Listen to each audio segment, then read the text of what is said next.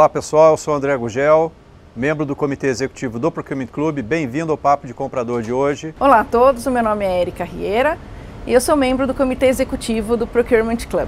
Um programa com conteúdo relevante, com pessoas interessantes e tudo isso no clima bastante descontraído para você. Hoje no Papo de Comprador vamos ter um papo muito inspirador. É sobre liderança feminina e vamos receber três executivas de compras maravilhosas que vão dividir com a gente as suas experiências, os seus insights, as suas dicas para vocês, profissionais de compras, as mulheres de compras, que possam se inspirar e se guiar nos seus conselhos. Tá bom? Fique com a gente.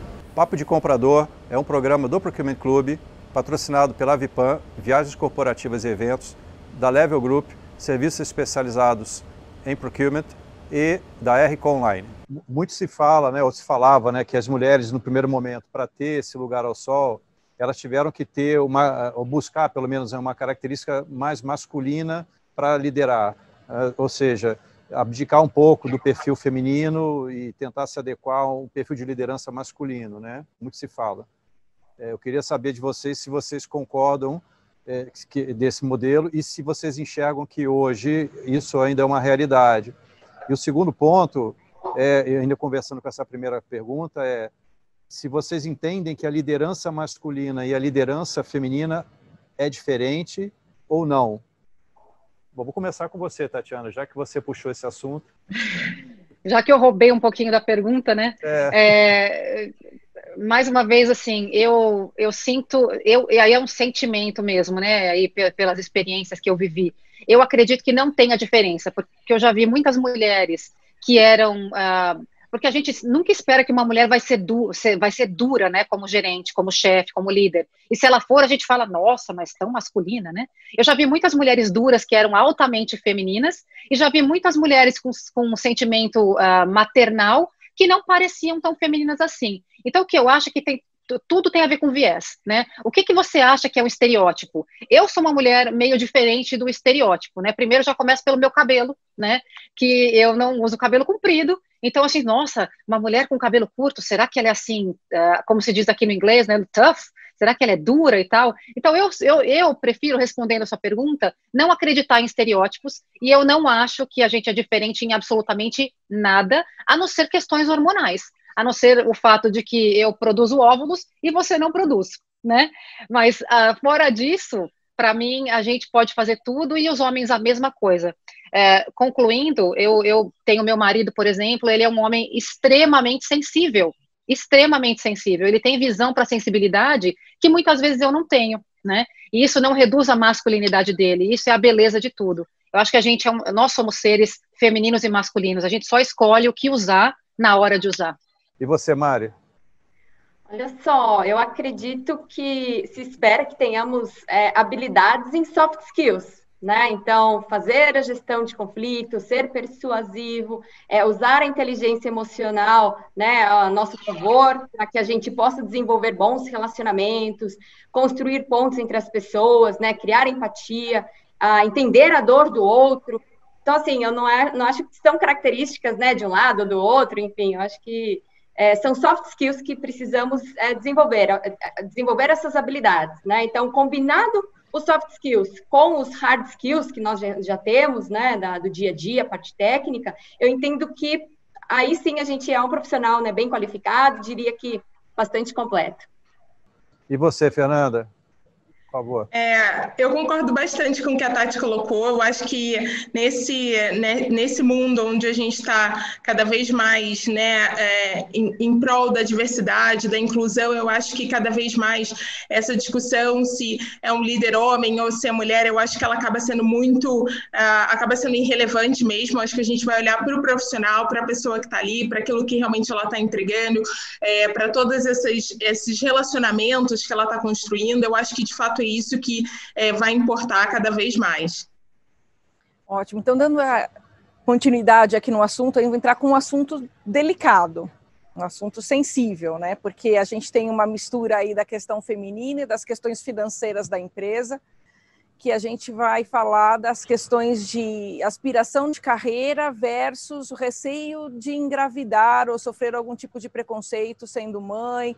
A Tati já pontuou aí algumas questões, mas assim, na visão de vocês, reforçando um pouco mais esse assunto, o que, que vocês diriam dessas questões de que algumas empresas preferem contratar homens porque não querem, não tem como fazer reposição durante um período de licença maternidade e tem as questões da chance para as mulheres e como que vocês veem isso? Eu sei que é um assunto complexo, mas acho que é importante porque temos muitas profissionais de compras em idade, né, de, de querer se tornarem mães, e seria qual seria a sugestão de vocês, tendo vivendo pessoalmente essa situação ou através de alguma experiência com colegas, com funcionárias, como é que vocês vivenciam isso? Eu vou começar com você, Fernanda.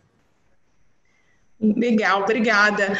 Olha, esse assunto é super especial para mim. Assim, essa pergunta é muito bacana porque eu acho que é, para a mulher é muito importante essa questão do planejamento, né? Então, eu acho que para a mulher que hoje realmente quer construir família, mas não quer abrir mão de ter uma carreira, um, eu acho que é primordial que ela realmente se planeje muito bem. É, eu comentei no início que nos dez primeiros anos da minha carreira, quando eu assumi minha primeira é, posição posição de, de gestão de pessoas, eu vivia num ambiente extremamente inclusivo, uma empresa que me trouxe várias oportunidades de trabalho, uh, também em termos acadêmicos, né, tanto no Brasil quanto no exterior, e tudo isso foi muito bacana para o momento onde realmente é, a minha carreira estava em primeiro lugar, né? Mas no momento onde eu comecei, eu, eu casei e já realmente queria, depois de algum tempo, é, construir, começar a construção da minha família, eu percebi que aquele ambiente acabava não sendo o melhor ambiente para que realmente isso acontecesse de uma forma mais equilibrada.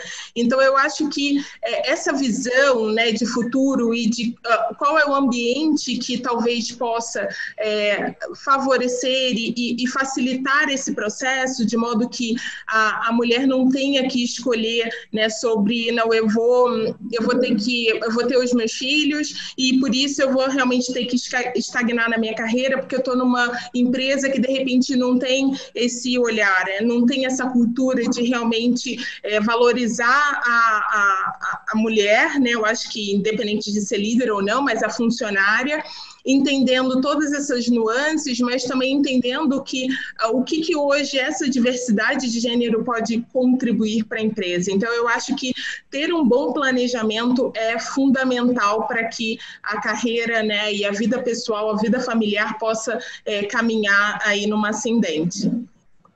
Planejamento é tudo, né? Total. E você, Mari, já que você já deu o pontapé na resposta, vamos lá. Bom, eu diria então, Érica, elas que devem olhar para três pilares né, dentro da confiança. Ou seja, o primeiro pilar seria uh, ter confiança no seu profissionalismo, né? Então, se possível, e já que aspira né, a evoluir na carreira, é, sempre buscar fazer mais do que o padrão, é, fazer diferente, é, ser criativa, né? Então, certamente vai ter aí um destaque. Ah, o segundo pilar que eu olharia dentro aí, então, da, da confiança, é, é, é, ter a confiança também na liderança, né? Então, sempre que possível, conversar abertamente é, com os superiores, né, acerca deste tema. E, por fim, é, o terceiro pilar aí seria a confiança na empresa. Então, buscar aí apoio e nos recursos humanos, né? Bacana. E você, Tati, já pontuou algumas coisas para a gente. E o que mais você tem para contribuir? Eu queria, uh, primeiro adorei a questão do planejamento, né, que a Fernanda mencionou, e também que a Mariana tocou a questão do, dos, dos, recursos humanos. Passando uma experiência aqui dos Estados Unidos, né, o que a gente vive aqui, é, não existe nenhuma... Um, o RH, né, o entrevistador ou mesmo o gestor, ele não tem é, o direito de perguntar sobre essas questões para as colaboradoras, né? Não somente numa entrevista, não se faz perguntas se você tem filhos ou tampouco se você pretende ter. E você pode, inclusive, ir para uma entrevista grávida que ninguém tem o direito de te negar por conta disso. E durante o trabalho a mesma coisa. Estou compartilhando isso por quê? Porque a gente vive num mundo globalizado, então coisas boas são feitas para compartilhar. Numa visão brasileira, a gente tem ainda bastante evolução para ter legalmente falando, né? A, a, o, o que, que a gente pode fazer como profissionais de compras para fazer com que as nossas empresas façam pressão no nosso sistema aí, no, no sistema brasileiro, para que existam leis que protejam as pessoas a não serem assediadas quando elas tomam a decisão de, de engravidar, né? Porque isso é, é natural, né? É, e também não quer dizer que vai acontecer. Então, a gente não pode negar uma profissional achando que ela vai ser um problema quando ela engravidar. Porque existem muitas mulheres que não têm o desejo de engravidar e tá tudo bem, certo? Então, essa coisa de ter já esse viés, negar uma profissional de compras a entrar numa área com todo aquele currículo maravilhoso, porque ela é mulher e talvez, quem sabe, um dia ela engravide, ou negar uma, uma, uma promoção para alguém também pela mesma situação, isso é uma tremenda de uma, de um, é contraproducente, né? Então, o que eu queria acrescentar no que as meninas já falaram é, a gente precisa fazer uma pressão para avançar legalmente, para que esse tipo de pergunta nem exista. É, a gente já está chegando no final, né, Érica, mas eu posso fazer uma pergunta extra um extra bônus aqui? Pode, não? Tá claro. valendo? Não, então, eu queria fazer uma pergunta, pegando um gancho, o, o Tati, uma coisa que você falou, que eu particularmente concordo, essa questão de que homens e mulheres né, não tem essa diferença, a não ser a questão biológica, né? Mas eu acho que a cultura corporativa, que é até um, um assunto do nosso próximo programa, né, fazendo spoiler aqui, é, ela acaba trazendo pessoas com um perfil definido ou próximo, né? Que aquela cultura uhum. atrai, né? E talvez nem tanto nos Estados Unidos, mas aqui no Brasil ainda existem culturas muito centradas no famoso macho alfa. Uhum. O cara que pode, o cara que faz, o cara que sabe tudo, etc. Né? Só que veio uma coisa que mexeu com esse, esse negócio todo, que é a tal da pandemia.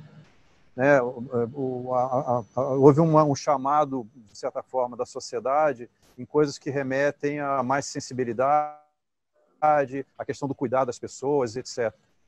E eu vejo que algumas empresas que não tinham a liderança com esse formato sofreram mais, inclusive na mídia, na hora de se apresentar nas ações em relação a tudo isso que está acontecendo na humanidade como um todo, inclusive com relação a países. Né? É, eu não sei se vocês compartilham dessa opinião, mas eu queria aproveitar esse momento final para saber se esse momento especial que a gente está passando da pandemia trouxe essa questão de sensibilidade, de cuidar, que as mulheres em geral apresentam como diferencial, é, mais a favor das lideranças femininas, ou para vocês, vocês acham que isso não tem nada a ver? Vou estar até com você, Tati.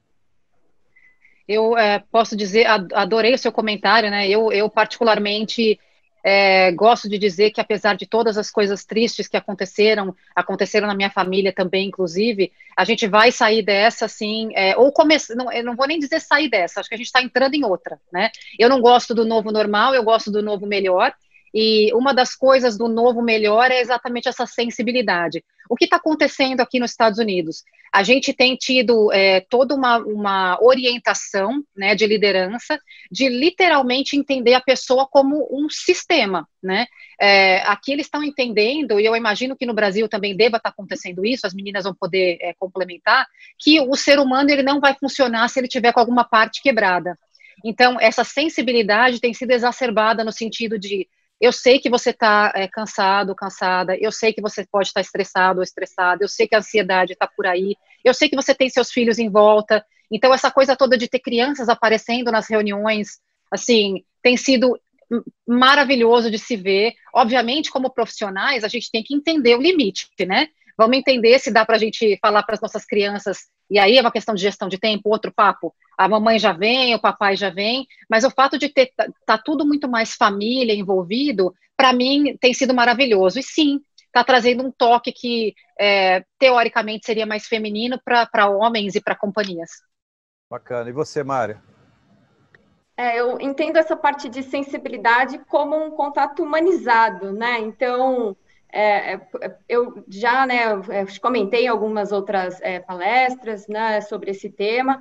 É, diante da pandemia toda que veio, uh, foi algo né, excluindo, como a Tati disse, excluindo toda, né, todas as mortes, é, toda a parte de economia, tudo que a gente vem sofrendo de ruim, eu digo que nós, pelo menos ali dentro da minha equipe, a gente conseguiu bastante é, é, enfrentar isso com, com bons olhos, né, entender que existiam muitas oportunidades, porque a gente já vem com essa sensibilidade, a gente já vem com esse contato humanizado. Então, para que vocês tenham ideias, é, eu encontro com a minha equipe para poder fazer meditação com eles remoto, para que a gente tenha, então, todo esse, esse contato, né? Acho que além do, do dia a dia, justamente para que nós podemos estar né, situados é, em, em cada situação, de olhar para o próximo e falar, olha, ele tem uma dor ali, ou então vamos entender qual é o problema e vamos resolver juntos, né? É, acho que além, né, de, toda essa parte é, de sensibilidade, a gente trabalhar de forma colaborativa, multidisciplinar, super conectado. Então, com certeza, se as empresas não estavam né, preparadas para isso, ou elas se, né, tiveram que se adaptar de forma rápida com esses soft skills que eu já tinha mencionado anteriormente, né, de ter um relacionamento, de criar pontos, de ter toda essa empatia, é, de utilizar a inteligência emocional a seu favor, ou ficou para trás, ou se adaptou, sofreu um pouquinho, né, e conseguiu correr aí, e aí para frente, acho que agora é só evolução, né? Obrigado. E você, Fernanda? Acho que esse assunto é um assunto super uh, assim, latente agora dentro do nosso contexto, né?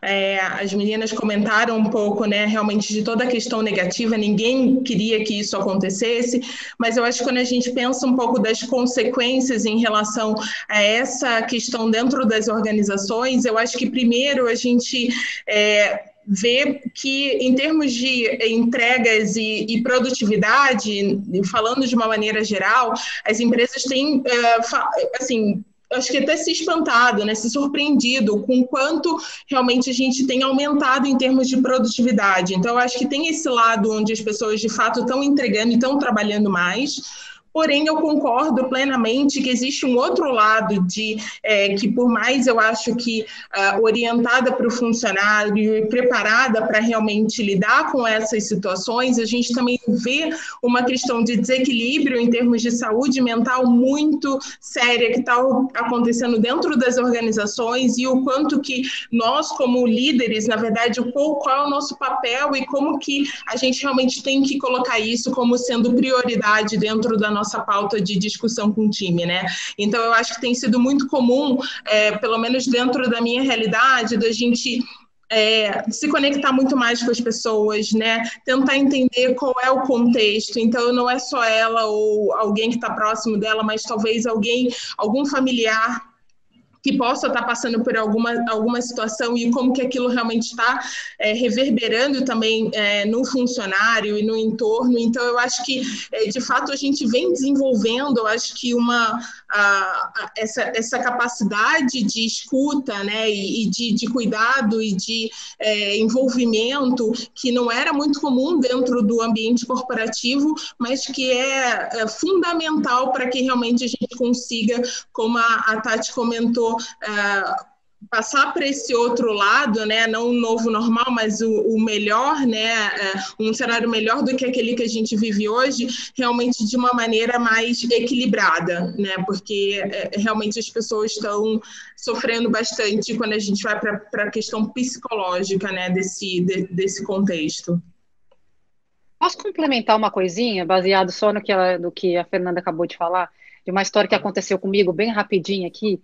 É, eu, a parte que eu estou mais gostando, né, do que a Mari falou sobre estar tá tudo mais humanizado e o que a Fernanda tocou sobre a questão psicológica, é que a gente está começando a ver pessoas que pareciam inatingíveis, né, nem pareciam humanas, né, os grandes C-levels, as pessoas que a gente, presidentes das empresas, e que lá o nosso comprador olha para aquela pessoa e fala, uau, né, ele provavelmente ou ela provavelmente são infalíveis, é, essa semana eu estava numa reunião e eu estava com uma pessoa de, de hier, hier, hierarquicamente falando bem, bem mais alta, e de repente essa pessoa ficou quieta. Depois da reunião, é, é, essa pessoa entrou em contato comigo e eu falei: o que, que aconteceu, né? Você, você perdeu a conexão e tal. E a pessoa me disse: Sabe o que aconteceu, Tatiana? Eu estava com muita dor no meu nervo ciático e eu tomei um remédio. E o remédio me derrubou. E eu estava ouvindo a reunião sentado no chão, sentado no, no, no, no carpete, né? Que é todo, todas as casas aqui tem muito tem carpete. E eu dormi. Então, quando essa pessoa me contou que dormiu no meio da reunião, eu achei espetacular, porque me deu um calor no meu coração. Eu falei, caramba, gente. Então, finalmente, a gente vai viver em empresas que são feitas por pessoas.